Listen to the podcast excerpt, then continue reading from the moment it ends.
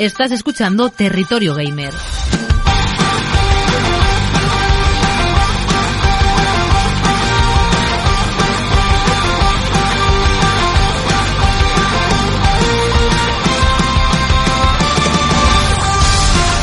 ¿Qué tal amigas, amigos? Bienvenidas, bienvenidos a Territorio Gamer.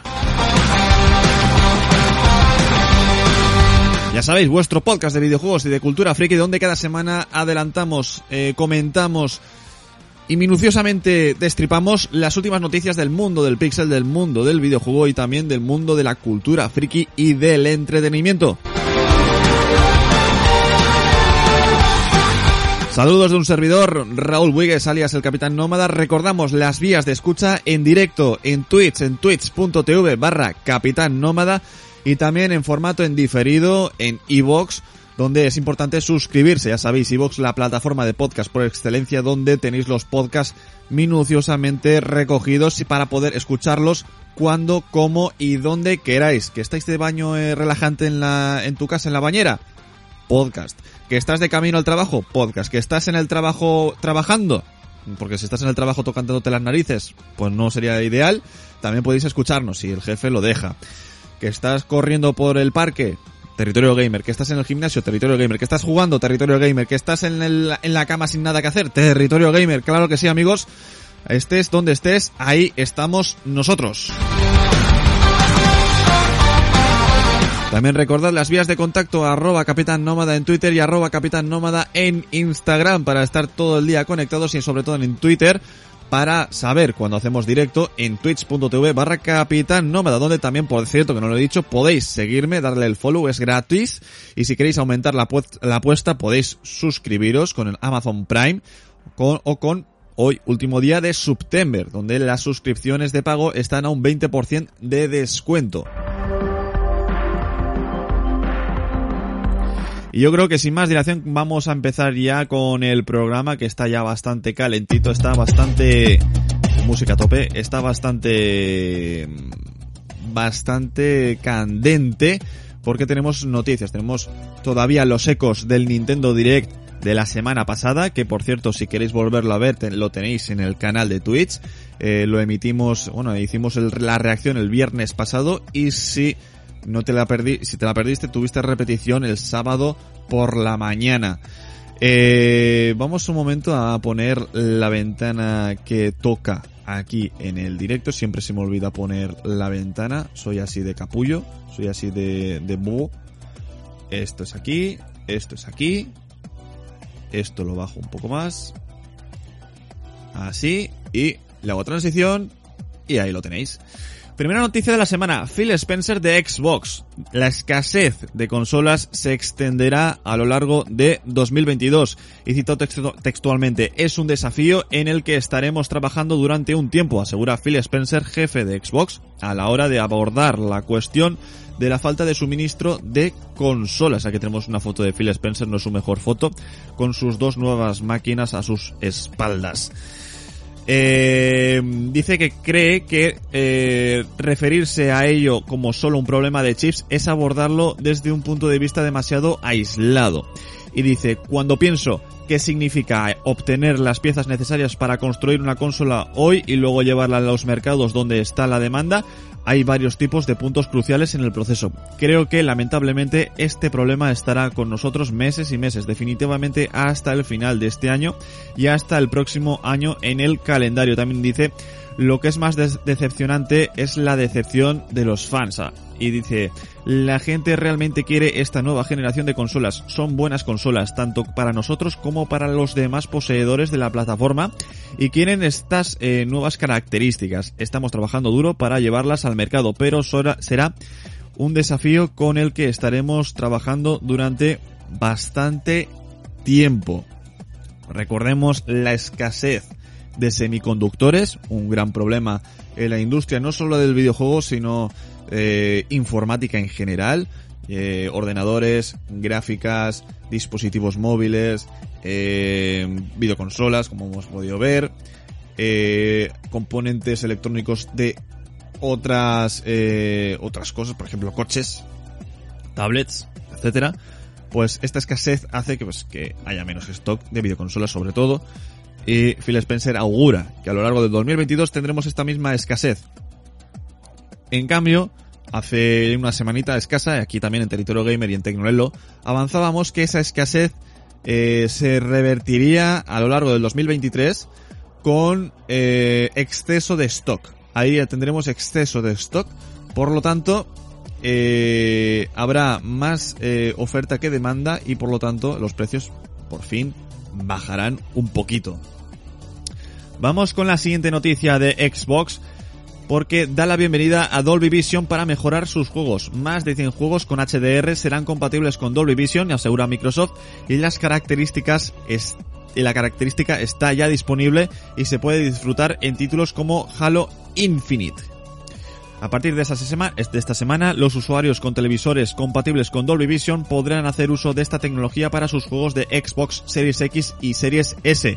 Por el momento se puede habilitar en unos 10 juegos, pero según afirmaba Microsoft, este pasado martes pronto será compatible con más de 100, incluido el inminente Halo Infinite. La firma de Redmond también ha señalado que miles de juegos de H con HDR o Auto HDR ya existentes se beneficiarán también de esta funcionalidad. ¿Cómo activar Dolby Vision en Xbox Series X o Series S?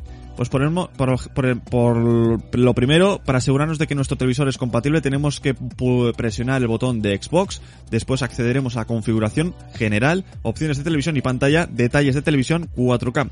Y si queremos habilitar Dolby Vision, eh, tendremos que presionar el botón de Xbox y después navegar a través de la configuración general, opciones de televisión y pantalla, modos de vídeo, Dolby Vision para juegos.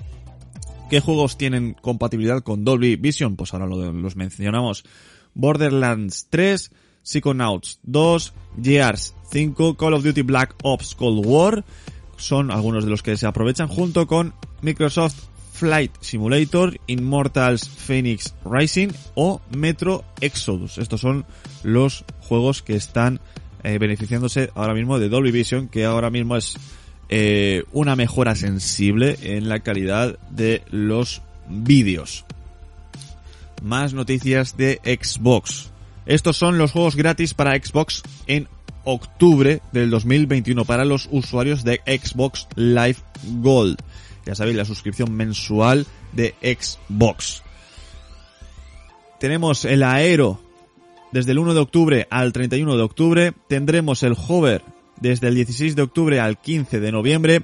El Castlevania, eh, Harmony, ahora espérate que en el título no lo veo bien, Harmony of Despair, desde el 1 hasta el 15 de octubre. Y Resident Evil Code Verónica X, disponible del 16 de octubre hasta el 31 de octubre. Estos son los títulos que tendremos de forma gratuita si eres miembro de suscripción de Xbox Live Gold. También 10 juegos gratuitos en el mes.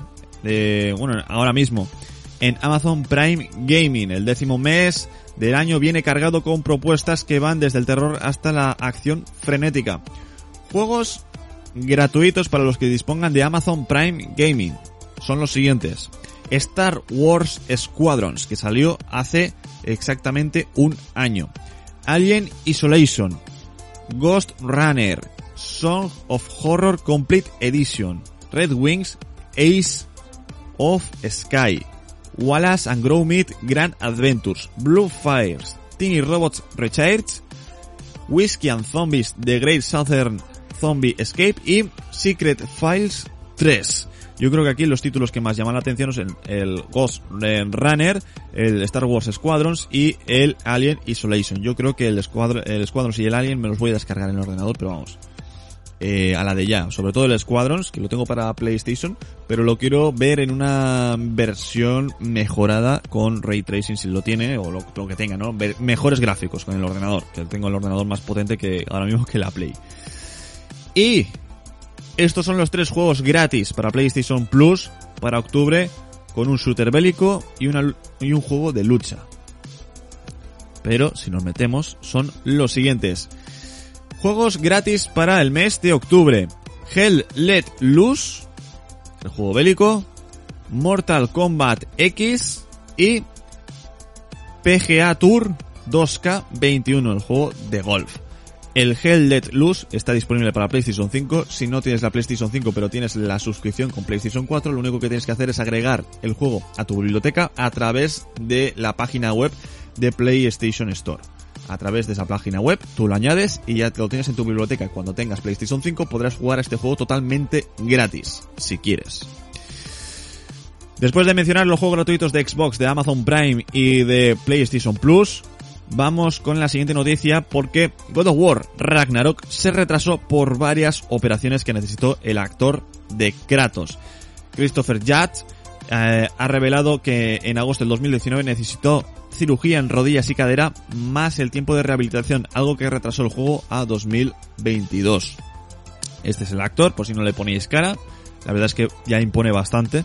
No es como Kratos, pero este actor ya impone bastante. Y es, así lo dijo, ¿no? En su cuenta de Twitter, en arroba I am Chris Judge, eh, por si lo queréis seguir, donde mencionó que, claro, se retrasó el juego porque en agosto del 2019 eh, no podía caminar.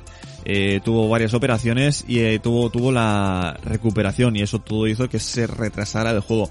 No fue por problemas de la pandemia, no fue por falta de planificación, simplemente pues el actor de doblaje, bueno, el actor de voz, eh, estaba inválido. Dice, necesito ser claro, esto, los mensajes, no ha sido aprobado por nadie, pero para la querida comunidad de fans, Ragnarok se retrasó por mi culpa. En agosto de 2019 no podía caminar. Tuve que someterme a cirugía de espalda, reemplazo total de cadera y cirugía de rodilla. También me esperaron en la rehabilitación. También señala que, y si Santa Mónica Estudio nunca dijo nada sobre el retraso, la, la causa, los estudios son idiotas, pero esta compañía de arriba a abajo nos debería dar esperanza.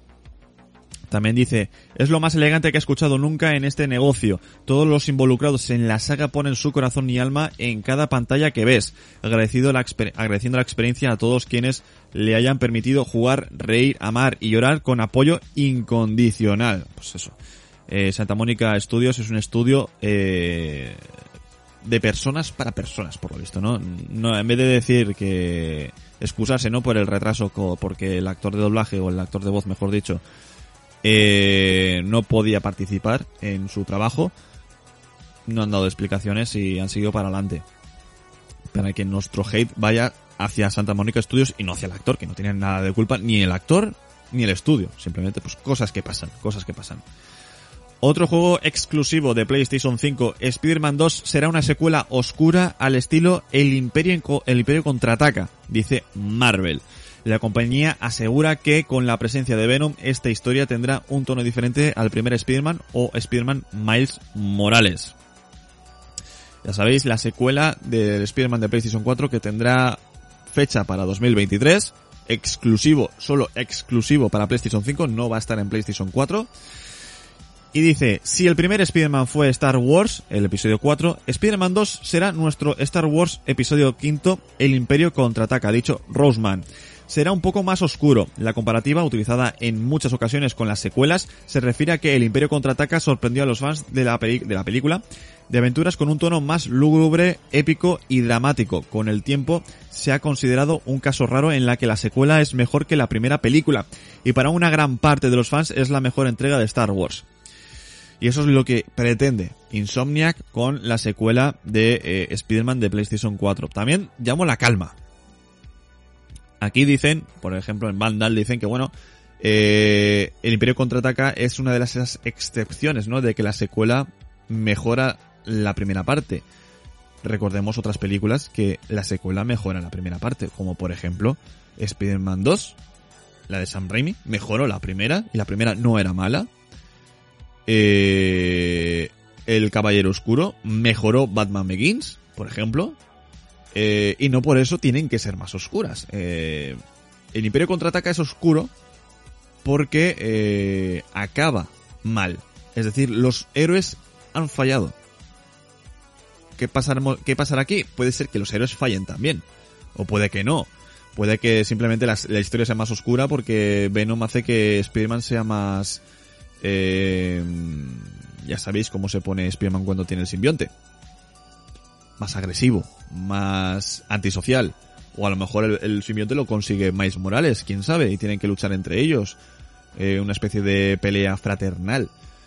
Veremos, veremos lo que ocurre. Eh, lo que sí que tenemos es muchas ganas porque la primera parte, el Spider-Man de PlayStation 4, fue muy buen juego. De hecho, muchos, entre ellos yo, lo consideramos el mejor juego de Spider-Man para una videoconsola.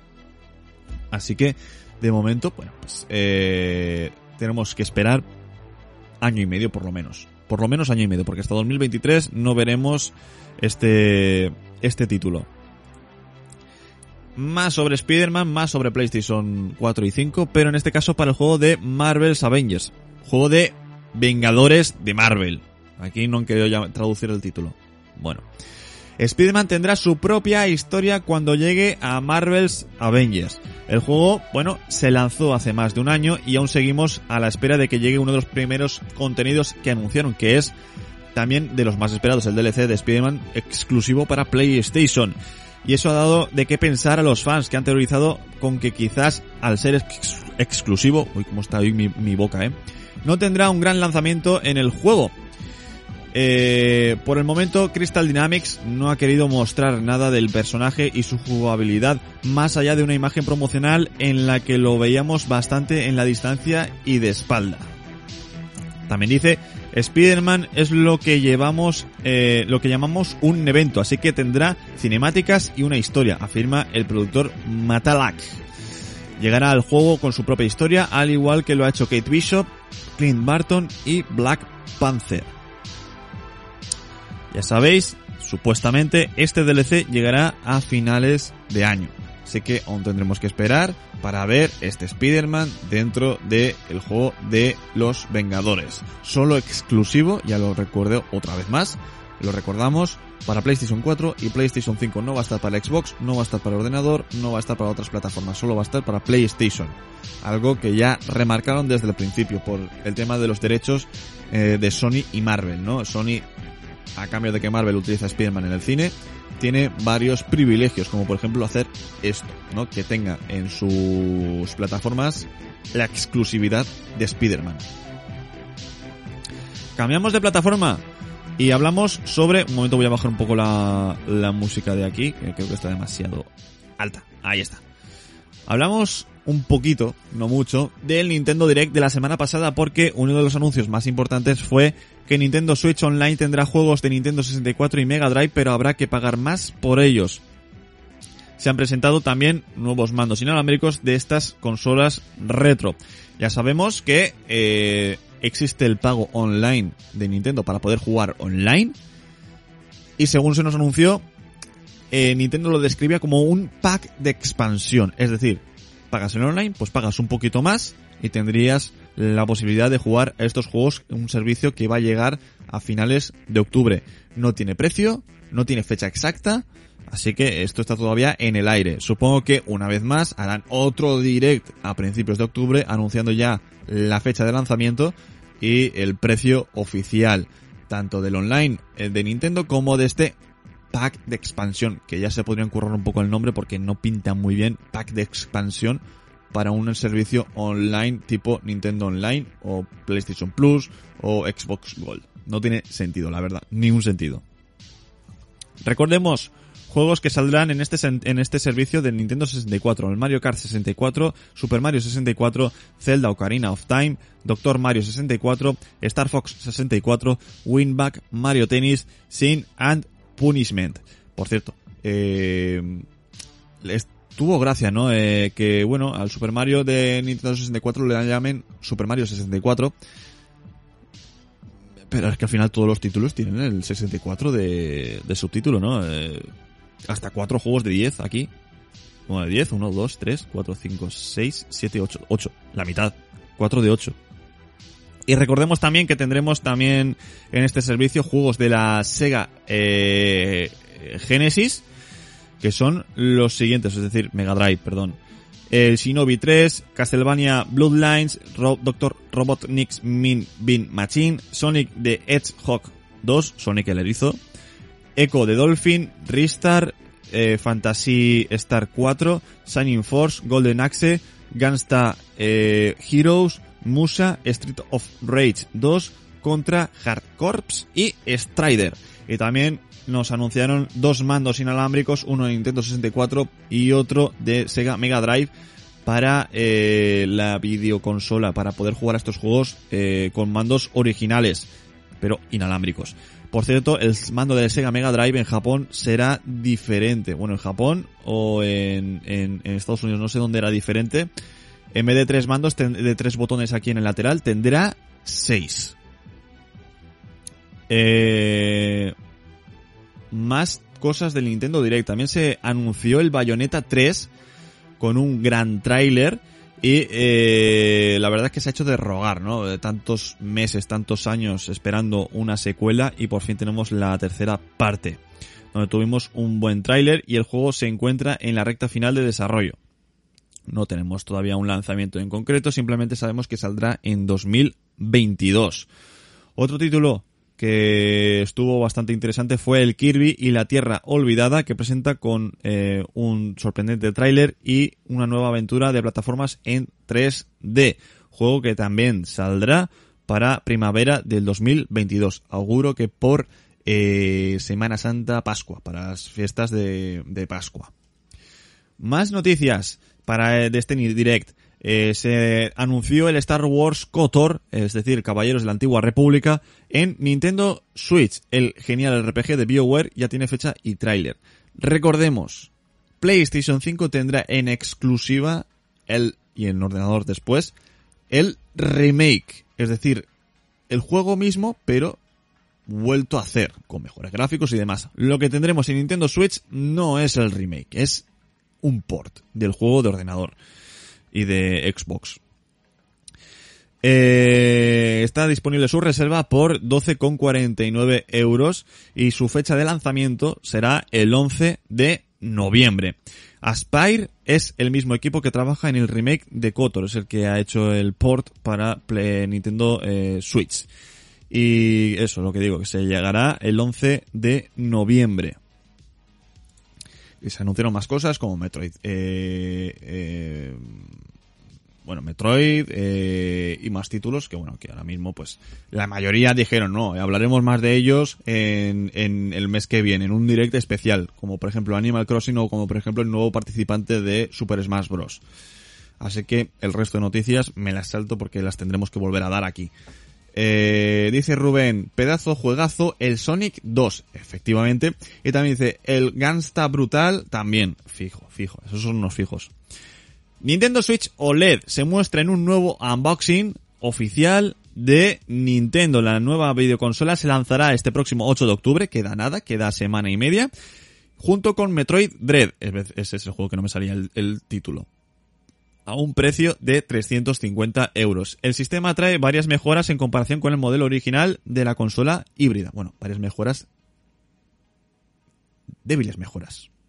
Débiles mejoras, vamos a decirlo. Vamos a dejarlo así. Débiles mejoras. Vamos a ver un poco este vídeo, a ver qué, qué nos muestran. Es un... Oh, yes. Yay! We have the Nintendo Switch Es un unboxing model. oficial, Ah. es de So la página oficial de YouTube de Nintendo. I like how it's a little bit like Vamos a bajarle el sonido. La caja, bueno, es diferente a la que solemos estar eh, acostumbrados. Caja roja, como la propia marca de Nintendo. Eh, en el trasero vemos un poco como, bueno, cómo pueden mostrar la videoconsola, varias imágenes de la consola. En la frontal, pues es la videoconsola en sí, con una pantalla con muchos colores. Abres la caja y lo primero que ves es la consola y los Joy-Con. Muy bien. Los Joy-Con que en este caso son blancos. Luego detrás tenemos el dock de carga, que si queremos el nuevo dock de carga lo podemos comprar por separado, supuestamente. También tenemos los cables, como por ejemplo el HDMI, el cable de carga, del puerto Oh my de carga, Oh, el transformador. Muy bien. Vale, están sacando los Joy-Con. Los han puesto ya en el- la Nintendo Switch, que bueno, es un pelín, solo un pelín más, parece un pelín más grande que la, bueno, serán igual de grandes, ¿verdad? Que, que la, que la anterior. Eh, vemos el- un poco más de su parte alta de la, de la consola con el disipador y demás. Brilla bastante. Evidentemente es una consola nueva. Pues tiene que brillar. Real time adjustment. Están mostrando cómo ponerla encima de la mesa. Oh. Que se puede poner encima de la mesa. Así, para poder jugar en la mesa. Muy bien. Están mostrando un poco... goes. eh, the, the Nintendo Switch logo. está mostrando la parte trasera. so Um, y ahora te van a mostrar el dock de carga. Que bueno que es básicamente el really anterior que había, nice. pero con conexión LAN, conexión de internet por cable, que es la mayor diferencia, por no decir casi la única que hay con el anterior dock de carga. Up. Están mostrando la parte trasera de este dock de carga que van a abrir. Y están diciendo-. Están diciendo que es para meter los cables, para que no se vean. Muy it. bien. Bueno, It just makes it look so el dock tiene los bordes más redondeados, también es verdad. Pero bueno, eso es estética. Por dentro tiene que ser lo mismo, pero cambiando el, el cable de- del internet. Básicamente es un anuncio de Nintendo, Day. 60 y- de Nintendo Switch, la verdad. Recordamos que la pantalla es de 7 pulgadas, es OLED, eh, tiene la misma potencia que el modelo base y que eh, en cuanto a CPU y RAM, y luego tiene un almacenamiento de 64 GB que también se puede ampliar. eh, y la diferencia entre el dock de carga anterior y el nuevo es el puerto LAN, el puerto para los cables eh, de internet. Eh, eso sí, los Joy-Con tendrán todavía ese problema, ¿no? Con el drift y, y poco más. Es una consola que, bueno, si no tienes la original, pues te compras esta. Si tienes la original, no merece la pena comprarte una nueva consola. La verdad, no merece la pena. Es la misma consola, la misma calidad de imagen y todo, solo que es OLED en vez de eh, LED. Siguiente noticia de Nintendo, con reanudamos un poco la, la musiquita. Pokémon Unite marca un tanto en el mercado móvil y es el juego más descargado con más de, en más de 60 países. El juego ya habría alcanzado las 9 millones de descargas en Nintendo Switch. Ya sabéis, la semana pasada, hace justo una semana, salió Nintendo Unite y ya es un éxito en dispositivos móviles. Eh, la verdad es que ha sorprendido bastante, es muy sencillo de jugar, es muy sencillo de entender, eh, y la gente se está enganchando, la verdad, la gente se está enganchando, veremos si no se convierte en el futuro en el nuevo LOL. El LOL para mí es demasiado complicado, esto lo veo más sencillo. Otra cosa es que sea un juego para mí, a mí este tipo de juegos no me encantan, no me matan, podría echar una partida eventual, pero no sería eh, el típico de juego que jugaría yo. Yo preferiría, por ejemplo, un Pokémon normal y corriente o incluso el juego de cartas. me gusta más. Esto, pues bueno, pues para matar la tarde con los amigos, pues bien. Pero aquí, bueno, eh, a quien le gusta el LOL, seguramente esto le guste también porque es más sencillo, es más, más fácil de usar y son Pokémon. Así que, bueno, ya sabéis. Siguiente noticia de Nintendo seguimos con los rumores, las filtraciones supuestas y demás. ¿Os acordáis cuando eh, llevábamos desde 2018, no? La consola salió en 2017, Nintendo Switch. Y desde 2018 llevamos escuchando, van a sacar el modelo Pro, eh, pantalla 4K, eh, más potencia, no sé qué, no sé más. En abril siguieron más de lo mismo. Y al final se anunció la Nintendo Switch OLED. A partir de ahí se acabaron mal los rumores. Pues aún no ha salido la Nintendo Switch OLED y vuelven a haber rumores.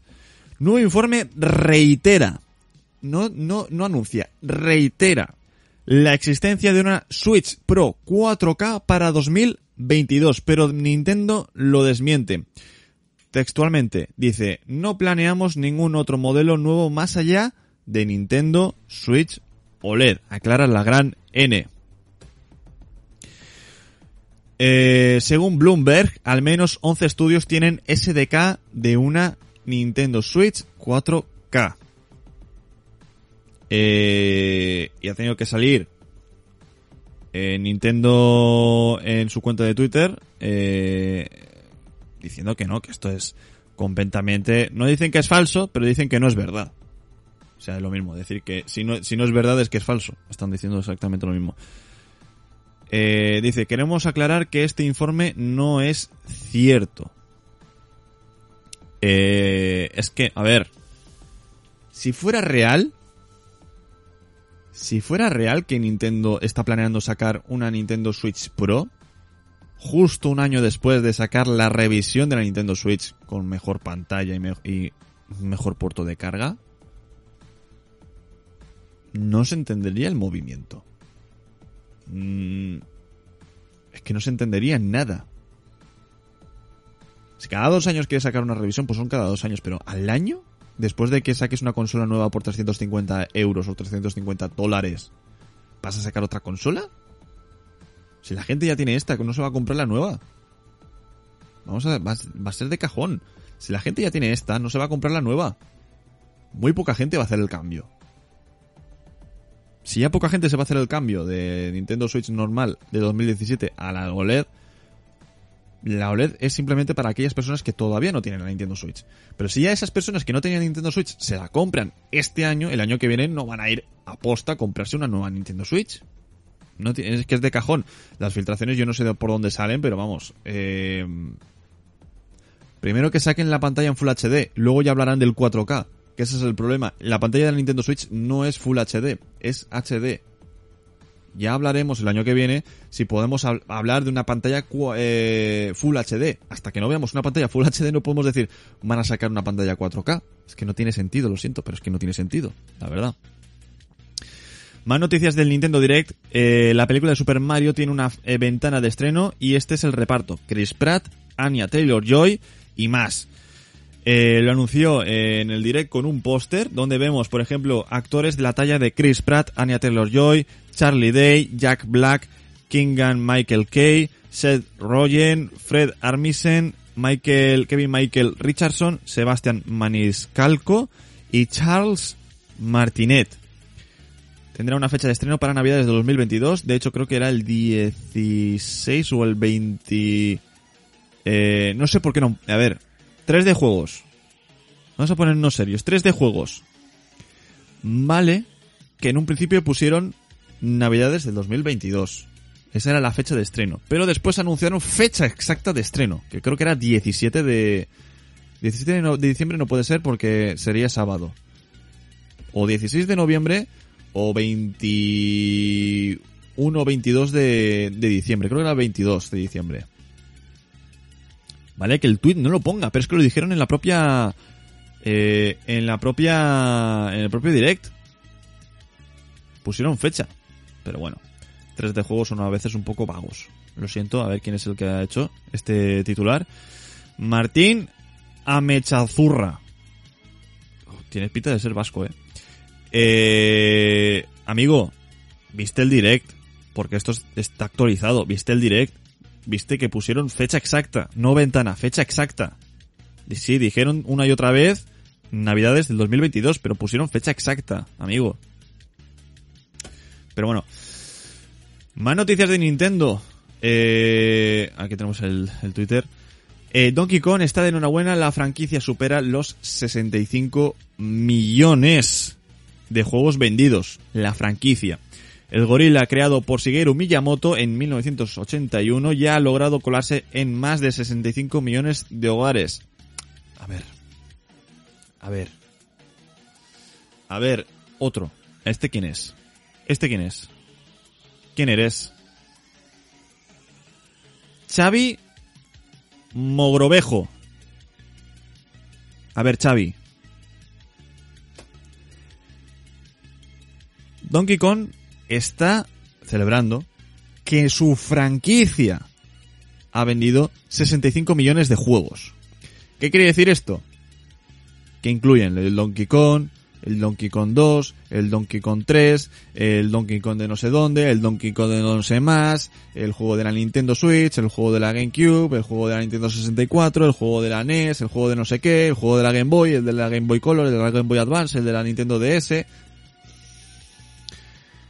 ¿No será posible que en algún hogar haya más de un juego de Donkey Kong? Por ejemplo, mi hogar, que hay dos juegos de, Donkey Kong. ¿No será posible que no sean 65 millones de hogares, sino que sea, eh, de hecho lo es, son menos hogares? vamos, si son 65 millones de hogares, es el juego, es la franquicia más exitosa de la historia, porque no serán 65 millones de copias. Hay veces, de verdad, lo siento mucho, eh, que me ponga así, pero es que hay veces que veo este tipo de titulares, o no de titulares de redacción, que si os dais cuenta, cada programa saco errores eh, bastante importantes eh, de gente que, que bueno, que supuestamente eh, muchos de ellos han estudiado periodismo. Y yo no he estudiado periodismo y ya me he dado cuenta en en el- bueno, no he estudiado, pero algo he estudiado.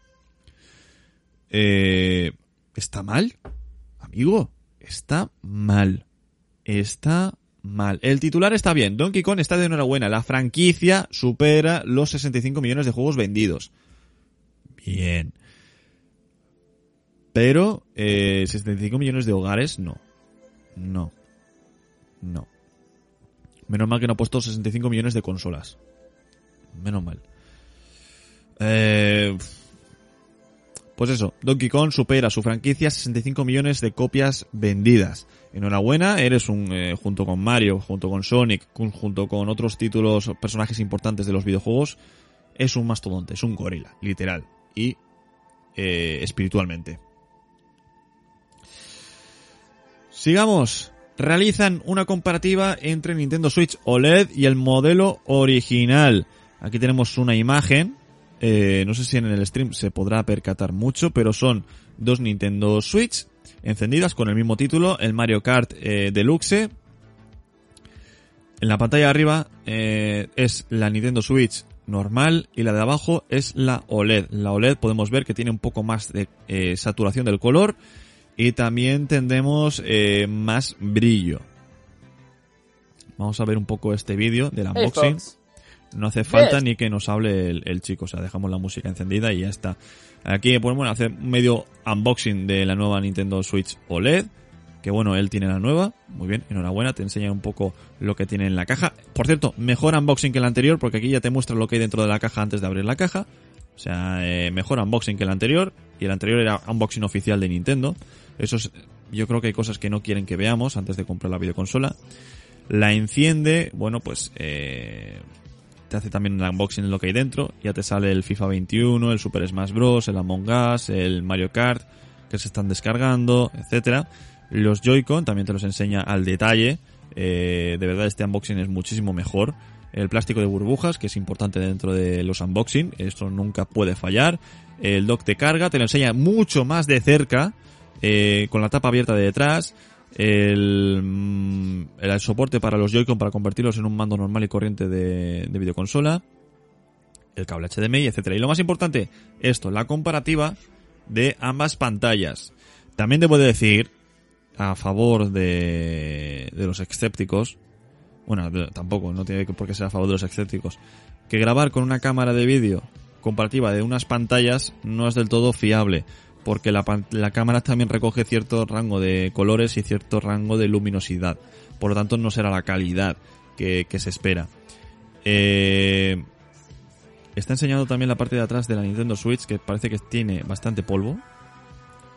Y aquí vemos un poco la pantalla, ¿no? Lo que más me interesa a mí es eh, cuando está en blanco la pantalla. Cuando está en blanco se nota el cambio. La Nintendo Switch de arriba, que es la original, en la pantalla en blanco parece más gris azulado que, que blanco. En cambio, la pantalla blanca de abajo es más blanco puro. Y los bordes, ¿no? La pantalla eh, es más grande, sensiblemente más grande, porque tiene menos bordes alrededor de la pantalla. En cambio, la Nintendo Switch pues tendrá una pulgada de borde en los laterales y media pulgada en, en la parte de arriba y la parte de abajo. En cambio, la, la Nintendo Switch OLED será un tercio de pulgada, puede ser por los laterales y también en la parte de arriba.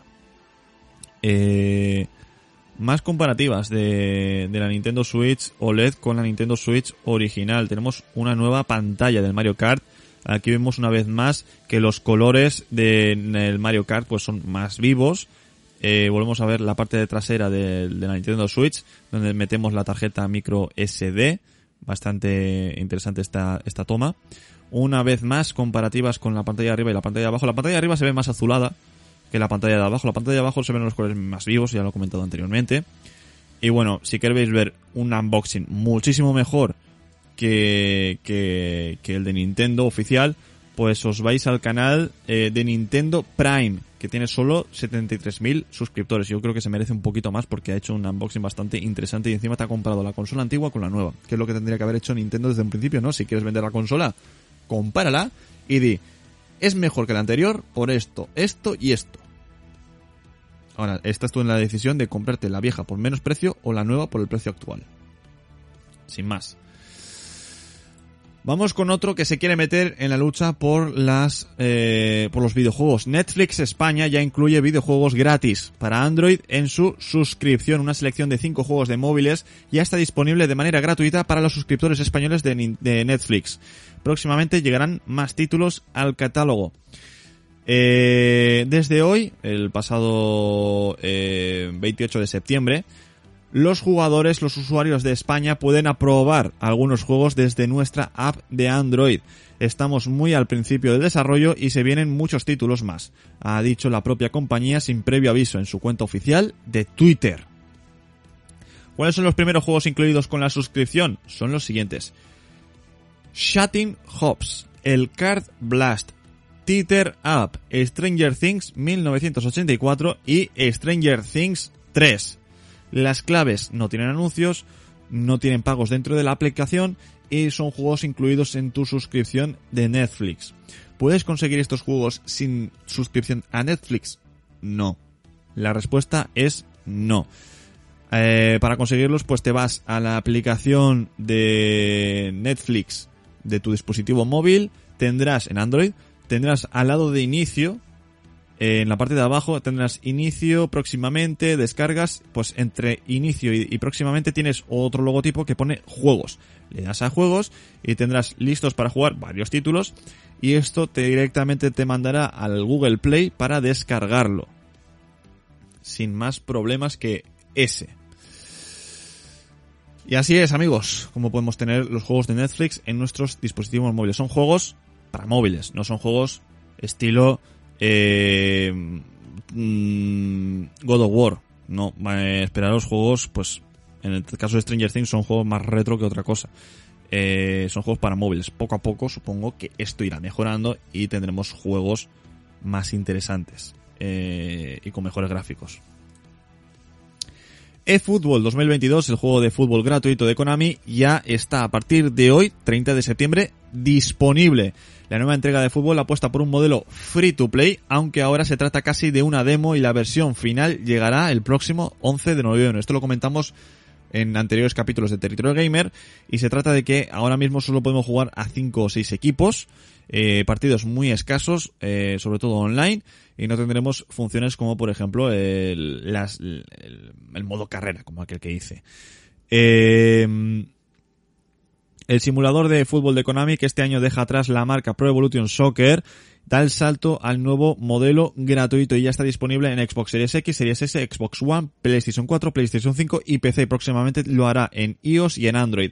Eso sí, tal y como ha advertido la desarrolladora, este debut se hace con un contenido que equivalen a una demo y el lanzamiento de la versión final será el 11 de noviembre que se incluirá en la mayoría de con la mayoría de los seis, más de 600 equipos disponibles, además del modo eFootball Creative League, que servirá para sustituir el My Club de las últimas entregas del PES. Si todo va bien, si todo va bien, esta tarde, a partir de las 3 de la tarde, tendremos directo, probando el eFootball. No sé lo que duraré haciendo el directo, porque a mí el eFootball, eh, Pro Evolution Soccer, todos los años pruebo la demo y todos los años cierro la demo sin acabar el partido de prueba. Me estresa, me raya, no me gusta, es un control muy tosco. Si lo que nos han prometido es real, el control de este juego será mucho más sencillo, pero falta verlo, falta verlo amigos. Luego, así es la impresionante demo técnica gratuita hecha por Unreal Engine 5 para Steam, para ordenador. Vamos a ver un poco de este vídeo que promete ser bastante eh, impresionante. Vamos a verlo porque yo todavía, por cierto, no lo he visto. Dura minuto y medio. Vamos a ver lo que vemos. Vemos un bicho volando. Una especie de poblado de estilo italiano, ¿no? De la Toscana. The Market of Light. El nivel de calidad es bastante interesante, bastante importante. Aquí lo que tenemos, que fijarnos es en la luz y en los reflejos también. Vemos como a través de la visión de este bicho pues vamos viendo cosas. Vemos vegetales, vemos los vegetales muy de cerca desde el punto de vista de este bicho, de este escarabajo. Eh, están pasando las horas, está cambiando la iluminación de esta pequeña plaza. Eh, atardece, ahora es de noche, se encienden las luces de las farolas. La fuente del centro se ilumina, se ilumina el cartel de, del restaurante ese que hay ahí, creo que es un restaurante. Bueno, a ver, las plantas tienen buena... Sobre todo lo que es tierra y roca parece bastante interesante. Y aquí acaba, ¿no? Un poco el... Ah, no. Vale, vale. Sigue. Ahora muestra pues estas luces más fuertes de la noche. Bueno, eh, no muestra gran cosa, la verdad. Bueno.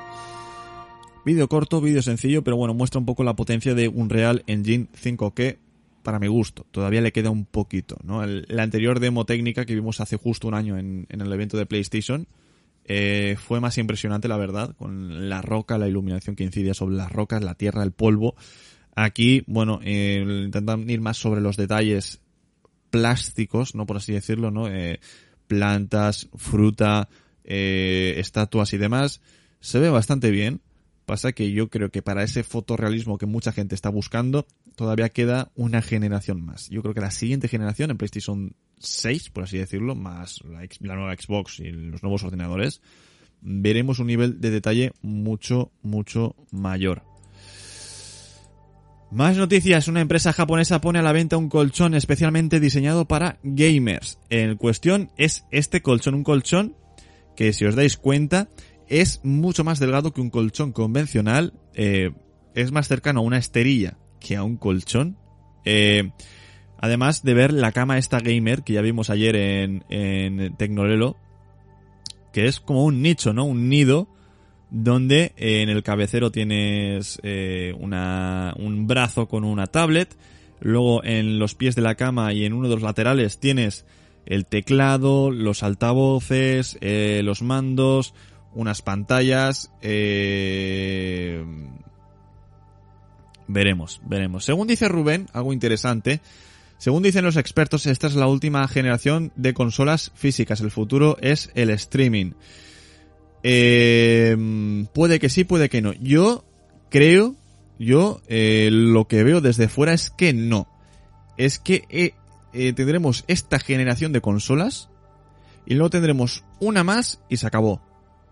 PlayStation 6 y algo más. Y Xbox.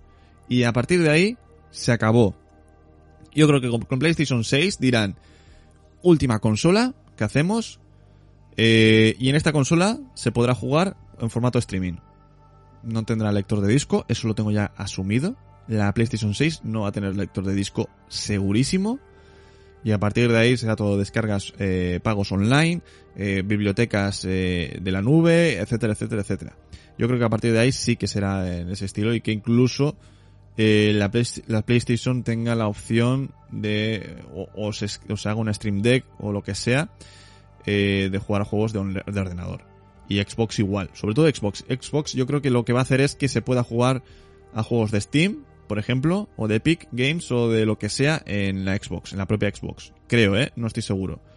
Pero eso ya la siguiente generación, o sea, todavía nos quedan 5, 6, 7 años por delante. Para 2030 yo creo que PlayStation 6 será eh, la última. La generación, ¿eh? Hablo de la generación en consolas físicas. Yo creo que esa será la última. Evidentemente, no serán las últimas consolas físicas en sí, porque tendremos eh, consolas portátiles casi seguro. Estilo Nintendo Switch, casi seguro. Y, tendrán que ser eh, sin streaming porque las consolas portátiles hay veces que no tienen conexión a internet, que te las llevas a un pueblo, a una montaña y ahí no hay conexión a internet que valga. O en alguna playa, en, la playa- en algunas playas no hay conexión a internet tampoco, eh. Pasamos al entretenimiento, pasamos al cine.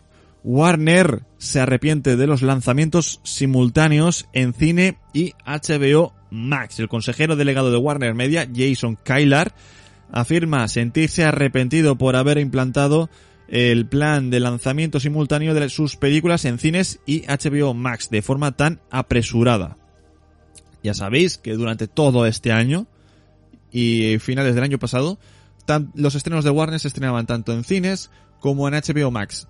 Wonder Woman, eh, Godzilla vs. Kong, Mortal Kombat, ahora el Escuadrón Suicida, eh, ahora van a ser Matrix, Dune y otras eh, tantas películas. Se estrenan de forma simultánea tanto en cines como en HBO Max y en HBO Max sin recargo. ¿Qué quiere decir eso? Que tú si ya tienes suscripción a HBO Max te basta y te sobra para ver la película. Eh, todo esto lo hicieron porque se supone que los cines pues estaban la mayoría cerrados, no podían proyectar la película en todos los sitios y demás. Eh, ahora dicen que bueno, eh, a lo mejor se arrepienten de ello. Eh, sobre todo después de haber perdido a Christopher Nolan por, por este tema. Porque antes Christopher Nolan hacía películas en exclusiva para Warner y ahora se ha ido a Universal. Eh, la estrategia ha demostrado ser funcional, pero cambiaría, cambiarían las formas de comunicarla. Warner Media decidió potenciar HBO Max y esquivar la bala de los estrenos cinematográficos en un escenario aterrador para los cines por culpa del coronavirus, con una serie de distribuciones simultáneas en el streaming y en las salas durante 2021 y 2022. Debido a los cierres y los confinamientos durante gran parte del 2020 y 2021, Warner decidió estrenar sus grandes blockbusters como Wonder Woman 1984, Godzilla vs. Kong o The Suicide Squad a través de este formato, con tantos éxitos como fracasos. Si bien la cinta del gigante radioactivo o Mortal Kombat han demostrado tener un rendimiento en taquilla más que notable, así como batir récords en el servicio que llegará en España próximamente el 26 de octubre, no todos los directores y productores vieron con buenos ojos esta política, entre ellos los de Wonder Woman, lo Christopher Nolan, etcétera. Warner Bros. pudo atraer suscriptores, se dice que varios millones en los últimos meses, pero alejó a directores como Christopher Nolan, al mismísimo creador de Los Soprano o Denis Villeneuve. Ya sabéis, el director de Dune. De Dune, perdón. En la película dicen Dune, en Dune. Que aunque parece haber hecho las paces tras su exitoso estreno de Dune, no llegó a ver con buenos ojos la idea. Según ha declarado Jason Kylar en la Code Conference de Vox Media, no se hicieron bien las cosas con el respecto a la comunicación de la estrategia. Mirando hacia atrás, desearía que se hubieran comunicado más con aquellos cuyas películas iban a ser parte del trato y sufrir este cambio en la distribución. Dice que siempre supimos que íbamos a ser justos y generosos, íbamos a hacer lo correcto, pero no lo comunicamos bien. Deberíamos habernos tomado la mayor parte del mes en el que tomamos la decisión en tener las más de 170 conversaciones necesarias para explicarlo todo. Y no es un número al azar, es la cantidad de participantes y películas que hemos lanzado y lanzaremos en 2021. Arranca el consejero delegado. Intentamos hacerlo en un periodo de tiempo muy comprimido, durante menos de una semana, porque sabíamos que tendríamos filtraciones y queríamos tratar cada película como un éxito de, de taquilla, desde una perspectiva económica, continúa el directivo. Dice, siempre supimos que íbamos a ser justos y generosos, íbamos a hacer lo correcto. La buena noticia es que lo hicimos y trabajamos hasta el final para lograrlo. Y ahora estamos en una buena situación, concluye. Pese a que muchos estrenos no han terminado de despegar en el streaming, eh, ni en el streaming como ha sucedido con la criticada Cry Macho de Clint Eastwood, Warner Bros. también ha sabido manejarse en este terreno teniendo eh, que compensar a los descontentos de los directores y productores con el cambio de estrategia pagando millones para aplacar a los afectados. De hecho, las plataformas como Netflix han remarcado este asunto en relación a Scarlett Johansson. La actriz protagonista de Viuda Negra mantiene una guerra legal contra Disney y Marvel por el estreno del filme en Disney Plus sin compensación económica. Eh, estrenan eh, simultáneamente en Disney Plus, perdón, en HBO Max y en cines. Lo veo justo, porque muchas personas no podían disfrutar de la película en el cine, o muchas personas no se atrevían a ir al cine todavía.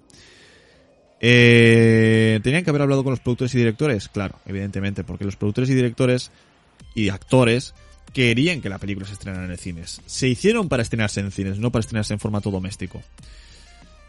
Eh, yo vería justo que para ver estas películas hubiese que pagar, aunque tuvieses la suscripción. Lo vería justísimo, porque al fin y al cabo tú tenías la suscripción de Disney Plus, por ejemplo, y has ido a ver Sanchi al cine. Y ahí no te ha molestado pagar. Pues bien, te toca pagar. ¿Hay que pagar 21 euros como has has pagado con Viuda Negra? No, no creo que habría que pagar tanto. ¿Cuánto cuesta una entrada de cine? 6 euros y pico. Bueno, tú pagas la película, la ves una vez durante 48 horas y que la película desaparezca de tu catálogo. ¿Quieres volverla a ver? Pagas otra entrada de cine. Y así, pues, hasta que se estrene de forma fin- definitiva en, en streaming, ¿no? Como por ejemplo Sanchi, que el 12 de noviembre va a estar gratuitamente en Disney Plus. Yo creo que sería, habría sido lo sensato. Y que de esos beneficios se contaran como si fuesen entradas de cine.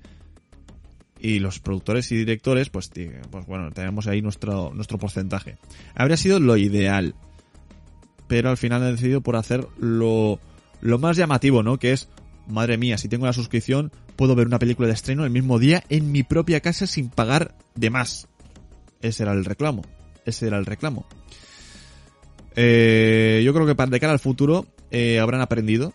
Habrán aprendido. Si pasa algo similar, yo creo que ya habrán aprendido y no será exactamente igual como está pasando ahora. Veremos algo más sensato, más con cabeza, ¿no? Pues lo como acabo de decir, ¿no? Pues en vez de tener que pagarlas y las tienes para siempre, pues oye, la pagas y la tienes en formato alquiler, ¿no? Un 24 horas o 48. Vale, yo creo que más mejor 24 que 48 horas. Pero por ejemplo en Amazon eh, Prime yo creo que las películas se pueden alquilar durante 24 horas. En, en filming creo que son sete- seten- 72 horas. Creo que es- puedes tenerlas un fin de semana completo desde el viernes hasta el domingo una película. Lo veo sensato, lo veo bien. Ahí también es verdad que en estas plataformas creo que el alquiler está por 12 euros. No estoy seguro, ¿eh? Creo que está por 12 euros, o sea que aún me parece bastante caro. Eh, pero yo creo que por una entrada de, de cine, un pelín más si quieres, yo que sé, pues 8 euros, 9 euros, yo creo que ya lo veo un poco eh, decente. Lo veo un poco decente. Te evitas los intermediarios, porque te los evitas, porque el cine se lleva un porcentaje, eh, la distribuidora se lleva un porcentaje, eh, está el IVA, está el no sé qué, y esos porcentajes se van viendo más pequeños hasta que llega a la, a- la propia productora. En cambio, si tú lo lanzas en tu propia plataforma, no hay intermediarios. Eres tú el distribuidor, eres tú el exhibidor, eres tú el, el, el transportista, por así decirlo. Entonces te quedas tú con todos esos porcentajes menos el IVA, evidentemente. Yo creo que saldrían ganando, incluso poniéndolo al mismo precio que en el cine. Evidentemente sería en detrimento, del cine, pero el cine también tiene que comprender que no todas las personas quieren o pueden ir al cine. Que lo que han hecho esta semana con la fiesta del cine está muy bien, pero hay que recordar que mucha gente no quiere ir al cine de momento, hasta que pase un largo rato, porque a lo mejor mm, se siente incómoda estando con la mascarilla en el cine, o siente miedo de tener a una persona cercana que no conoce en, un espacio cerrado. El otro día fui al cine, por cierto, y los aires acondicionados durante dos horas y media no los encendieron y pasamos calor. Eh, y esto no es eh, exclusivo del cine que fui, porque luego eh, hace dos tres semanas fuimos a otro cine donde tampoco encendieron los aires acondicionados. En verano, en agosto, que es decir, oye, a ver, eh, cuando fui a ver Free Guy, es que no encendieron los aires acondicionados. Eh, y veremos esta noche. Hoy, esta noche voy a otro cine. Se supone que uno de los más importantes del mundo, no de España, del mundo. Veremos si encienden los, los aires acondicionados. Veremos. Luego se quejan de que la gente no va al cine. Pues hombre, a ver, tú vas al cine en calor y no pones el aire acondicionado, pues hombre, pon el aire acondicionado, amigo.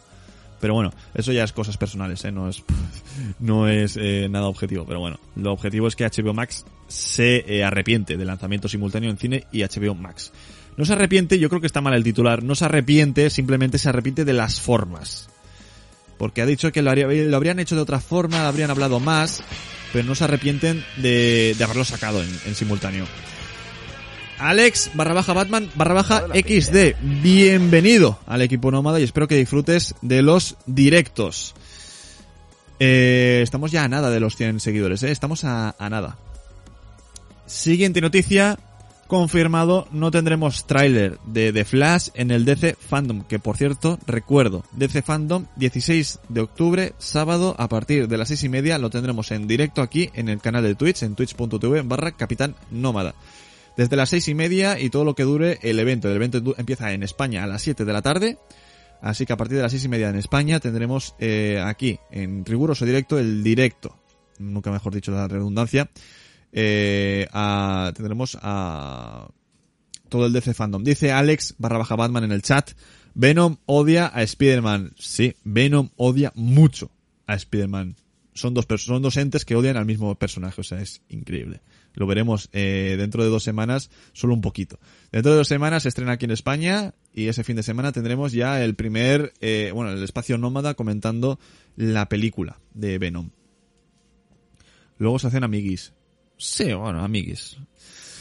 En cuestión de 20 días tiene lugar el DC Fandom, que ya sabemos, y que nos deparan muchas sorpresas, sobre todo de DC. Ahora llega eh, la productora Bárbara Muschietti, que ha confirmado que no se lanzará ningún tráiler en DC Fandom. Sobre The Flash, quiero decir. Esto lo ha hecho en respuesta a varios comentarios que precisaba, que precisamente le preguntaban si veríamos un tráiler próximamente. Al menos Muschietti sí dice que habrá una sorpresa el día 16 en el evento. Pues, ¿qué sorpresa eh, podremos tener en el DC Fandom sobre Flash? Eh, podemos tener un primer vistazo de, Flash, de, Supergirl, de, del Batman de Keaton, de otros Batman que aparecerán.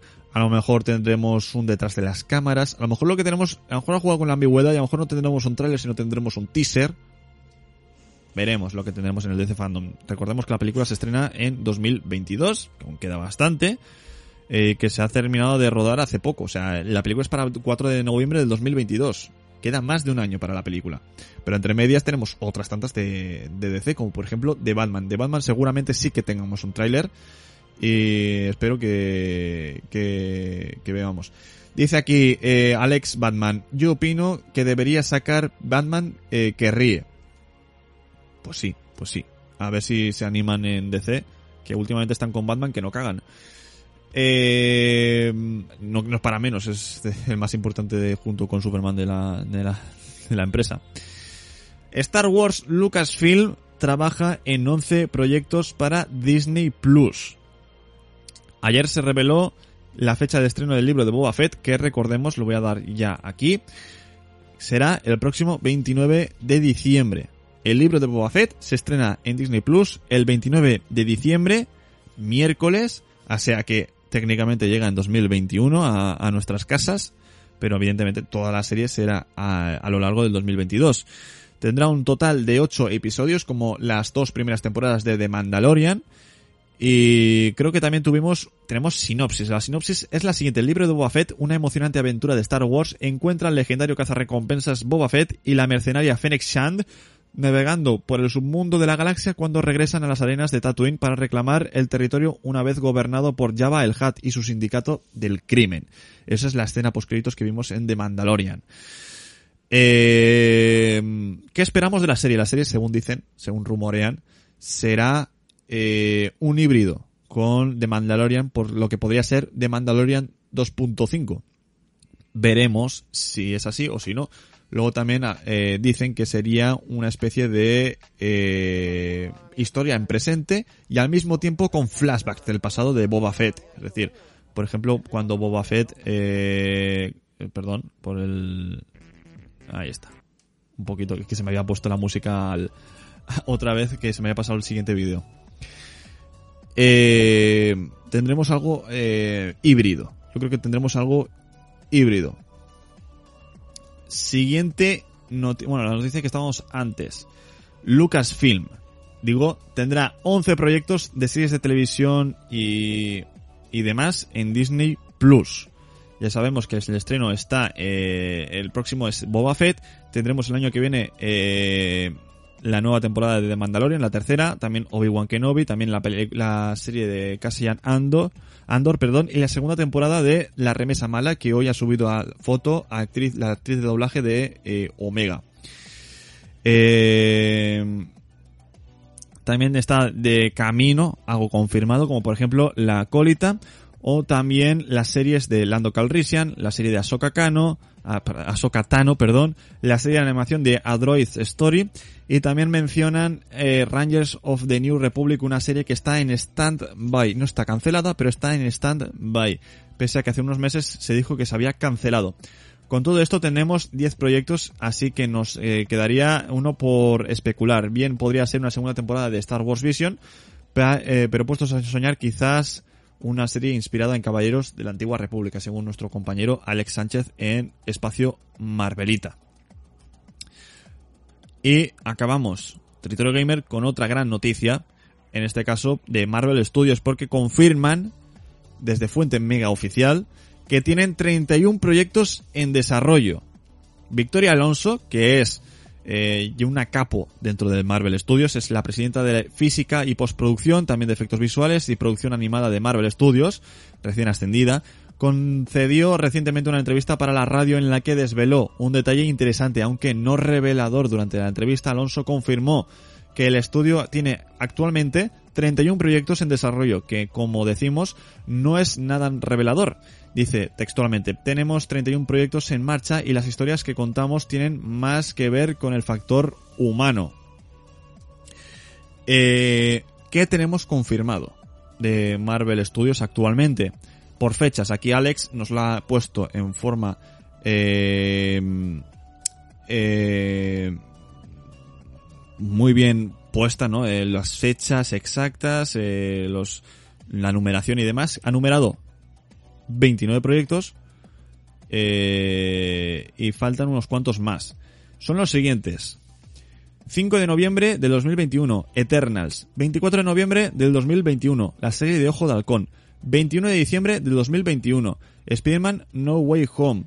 Eh, febrero del 2022, Miss Marvel. 25 de, de marzo del 2022, Doctor Strange y la locura del multiverso. 6 de mayo del 2022, Thor Love and Thunder. 8 de julio del 2022, Black Panther Wakanda Forever. 11 de noviembre del 2022, The Marvels. Diciembre del 2022, especial de Navidad de Guardianes de la Galaxia. Para 2022, sin fecha todavía, tendremos también todavía las series de Moon Knight, Caballero Luna, de Invasión Secreta y de Hulka. Luego, para 2023, 17 de febrero, Ant-Man y la avispa Quantum Manía. 5 de mayo del 2023, Guardianes de la Galaxia Volumen 3. 28 de julio del 2023, película sin anunciar. Ahí hay una fecha, una ventana donde no tenemos todavía una película exacta. 6 de octubre del 2023, otra película sin anunciar. 11 de noviembre del 2023, otra película sin anunciar. Sin fecha para 2023 tenemos también la serie de I Am Groot, de Soy Groot. Yo soy Groot.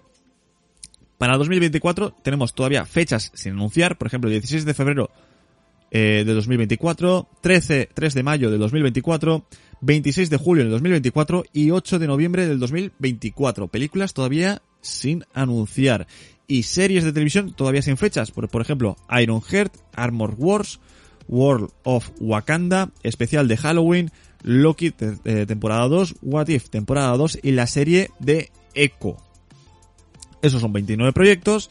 Faltaría saber si de esas fechas algunas son para Los Cuatro Fantásticos, que están anunciados, Capitán América 4, que está anunciado, Blade, que está anunciado, y Deadpool 3, que también está anunciado. Con todo esto, como dice eh, Alex, hay 29 proyectos. Faltan dos por llegar más, o sea, son dos que están todavía en la cocina. Quizás podamos añadir algún otro proyecto de animación, ya que hay indicios de que así es, de que eh, Disney Plus y, y Marvel quieren sacar una nueva serie de animación de, eh, de Marvel, porque el éxito de What If ha sido increíble. Eh, Alex dice, Sanchi, la leyenda de los 10 anillos, el mejor actor 2021. Pues puede ser, puede ser. Dice Ferri- eh, Rubén, que a mí me parece exagerar. Dice también eh, Alex Batman, Spider-Man No Way Home, hola Peter. Eh, y dice Rubén, ¿pero qué Peter? Es que hay varios. Eh, y a Alex pues, eh, Batman le dice, bueno, pues dice que Thor Love and Thunder pues eh, le interesa. Yo creo que le interesa, le interesa bastante. Eh, y bueno, yo creo que está aquí Territorio Gamer de esta eh, semana. La verdad es que hemos tenido una semana bastante completita. Eh, no tenemos grandes noticias, pero sí que tenemos noticias interesantes, que no hay que confundir, nunca hay que confundir. Así que bueno, eh, no sé qué os ha parecido vosotros el programa, yo creo que ha estado bastante bien. Ya sabéis que estamos en directo en twitch.tv barra Capitán Nómada y que también estamos en Evox, en el podcast, donde tenemos eh, ahí recogido todos los podcasts en el Territorio Gamer, ya sabéis, es gratuito suscribirse al podcast de Territorio Gamer en Evox y para no perderte ninguno de los programas, para escucharlo cuando, dónde y como quieras. Sin más dilación, muchísimas gracias al chat, muchísimas gracias a todos los que habéis escuchado, a todos los que dais likes, a todos los que os suscribís, os seguís y hacéis cualquier cosa para seguir este programa. Eh, muchísimas gracias a Rubén, a Alex por el follow una vez más y a todas las personas que habéis estado viendo este directo. Sin más dilación, os ha hablado Raúl Buigues, alias el Capitán Nómada. Nos vemos, nos escuchamos, nos sentimos en Territorio Gamer la semana que viene. Saluditos, chao.